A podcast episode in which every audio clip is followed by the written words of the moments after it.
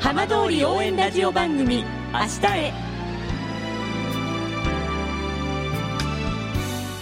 時刻は5時1分になりました。今週も浜通りの情報をお届けする浜通り応援ラジオ番組明日へのスタートです。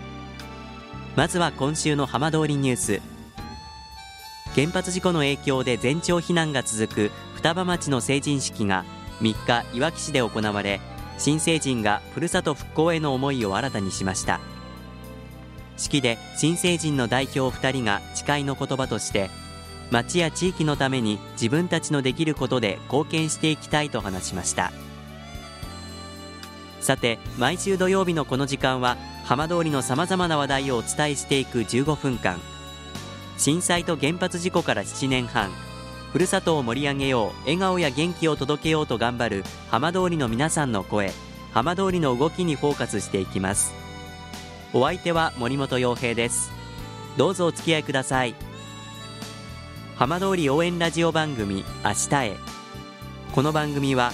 地球を守る未来をつくる東洋システム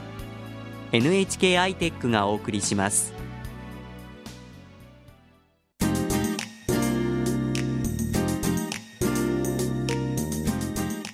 代わっては浜通りの話題やこれから行われるイベントなどを紹介する浜通りピックアップです。今週は新年最初の放送ということで特別版です。今月各地で行われるイベントの中から2つご紹介します。まずは今度の土曜日12日に楢葉町で行われます楢葉ファミリーフェスタ2019についてご紹介します。お話を伺うのは一般社団法人楢葉未来の平山正史さんです。平山さんよろしくお願いいたします。さあ2019年年が明けました。平山さん年が明けましてこうどんな風に過ごされましたか？はい、えー、年末年始とお休みはいただいておったところなんですが、ええ。えー、12日のイベントに向けて、えーと、準備の方もございまして、えー、気ぜわしい日々を過ごしております。12日イベントが迫っているということで、はい、早速伺っていきたいと思います、はい、あのチラシには楢葉町に笑顔の冬がやってくるとありますが、はい、楢葉ファミリーフェスタ2019どんなイベントなのかご紹介いただけますか？楢葉町のですね新たな復興拠点になるんですが、えーと、エミフルタウン楢葉というコンパクトタウンの中にですね、ええ。えーと、昨年の6月7月になるんですがえーと、複合商業施設の、えーと、ここなら商店街およびですねあの交流施設のみんなの交流館奈良キャンバスの方が開館いたしまして新たな施設をですねこれからこの新たな復興拠点のところで、えーと、恒例の行事をあの定期的に開催していきたいという趣旨のもとですね初めてのあのファミリーフェスティバル冬のイベントの企画したところでございます。あの、はい、かなりたくさんイベントがあるそうですがその中から少しご紹介いただいてもいいでしょうか？はい、えーと、まずなんですが一つ大きいコーナーというかブースになるかと思うんですが、まあ、なかなかあの雪の少ないあの浜通り地域ではあるんですけれども、えーと、会津の方からですね、えー、と雪をですね、まあ、30トンから40トンぐらいになるんですがえーと、ダンプカーの方で、えーと、運び込みまして、ええ、雪遊びの、えーと、コーナーの方を設ける予定です。滑り台ですとか、えー、とあと雪遊びなんて雪の雪像ですとか、えー、作っていただけるような場をですねあの子どもさん中心に提供できればというふうに考えております。はい。先着でプレゼントもあるそうですね。そうですね。お酒ですとかあと餅つきをですね体験していただいた方にはお餅の振る舞いですとかはい、あとはですね、えーと、その日なんですが、えーと、商店街の方であのー、お買い物とかご飲食なさった方にですね抽選券の方をお渡ししまして、えーと、抽選会のようなものも考えております、はい、まさにこう新年年明けの華やかなイベントという感じがしますね。はいあのこちらのイベントお越しの皆さんに向けて、はい、えー、平山さんからメッセージいただいてもよろしいでしょうか？はい、えーと、エミフルタウン奈良ここなら商店街もそうなんですが「えーと、笑う」という文字が入っております。さまざまな、えーと方々にですねたくさん集まっていただきましてたくさんのですね笑顔が生まれるようなイベントになればと考えております。1月の12日改めて時間教えていただけますか、はい、えーと、午前10時から午後3時までの予定でございます。ステージイベントその他ねキャラクターショーですとか、はい、えー、ネオバラットのステージなどもあるそうですので、はい、ぜひ多くの方に行っていただければと思います。はいよろしくお願いします。平山さんどうもありがとうございました、はい、ありがとうございました。続いては大熊町からです。大熊町でも14日に里帰り餅つき大会が開かれますその実行委員会事務局で大熊町復興支援員コミュニティ支援担当の佐藤亜紀さんにお話を伺います。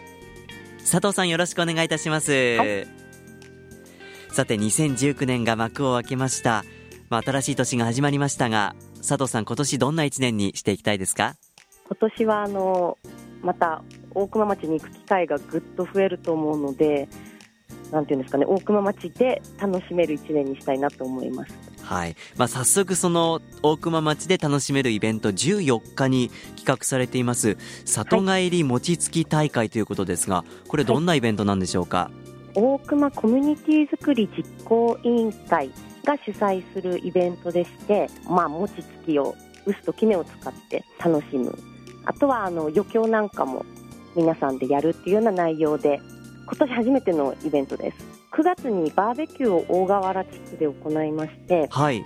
その時にあの、まあ、盛り上がったメンバーというか協力していただいた皆さんと大熊コミュニティづくり実行委員会を立ち上げましてその皆さんとやる初めてのあのイベントが餅つきになります。これどういう皆さんこの餅つき大会参加することできるんでしょうか？あどなたでもあの来ていただける方でしたら大歓迎ですちなみにこれ1月の14日ということでえちょうどあの大熊町では前の日に成人式があるんですか？はいそうです。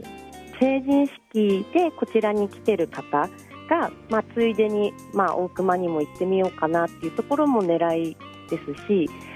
まあ、そういう意味も込めてタイトルを里帰り餅つき大会っていうことに委員の皆さんで決めたようになってます。実際にこうイベントでは餅をついたりこうどういう感じのイベントになりそうですか？そうですね。あのあとは昔の遊びなんかもちょっと取り入れて、はい、あのこうまあ餅をついたり食べたり遊べたりっていうような雰囲気を作っていきたいなと思います。ちなみにこちらの参加の申し込みはどういう形ですればいいんでしょうか？はい、えーと、こちらはですねあの事務局をしております、えーと、大熊まちづくり公社の方にお問い合わせいただければと思います、えー、電話番号が0246-85の5237です。1月の14日月曜日祝日ということになりますが改めて詳しい場所を教えていただけますか、はい、大熊町大河原地区の、えーと、と鹿島建設株式会社大河原事務所敷地内にて行います。時間は何時からでしょうか？11時小雨結構で。ちなみに何かこちらで準備するものはありますか？参加される方で。はい。参加費の500円を握りしめて来ていただければと思います。あの暖かくして来ていただければと思います。大河原地区って大熊の中でも山の方なので、ええ、あの結構冷え込みが厳しいかと思いますやはりでもこういうイベントを通して久々にこう再開されるシーンなんかもありそうですね。はいあのバーベキューの時も久しぶりこんな風に会えるなんてっていうところをたくさん見たので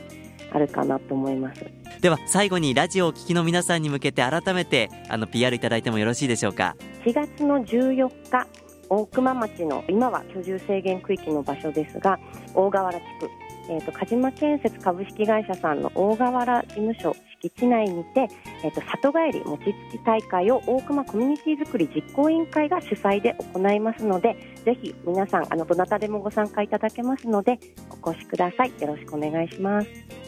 佐藤さんどうもありがとうございました、はい、ありがとうございます。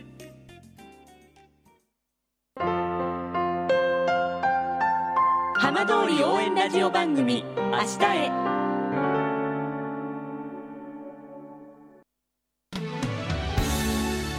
浜通りの情報をたっぷりでお送りしてきました浜通り応援ラジオ番組明日へ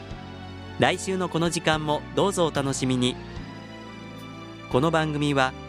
地球を守る未来をつくる東洋システム NHK アイテックがお送りしました。